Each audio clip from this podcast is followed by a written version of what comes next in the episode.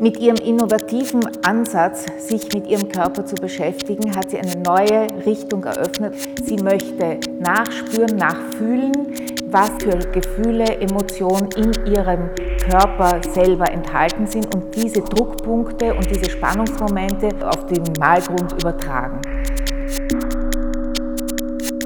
Im Laufe der Jahre verbindet sie dann diese zwei Sichtweisen, dieses von der Body Awareness kommende Fühlen aus sich selbst heraus mit einem Realismus, in dem sie eben dann Gegenstände oder äh, Tiere in Dialog setzt. Also das Gesehene und das Gefühlte treten im Bild miteinander in Beziehung, wobei die Berührung der einzige Verbindungspunkt bleibt und jeder Teil eher isoliert, so wie sie sich auch selbst empfunden hat, dann auf der Komposition zu sehen ist.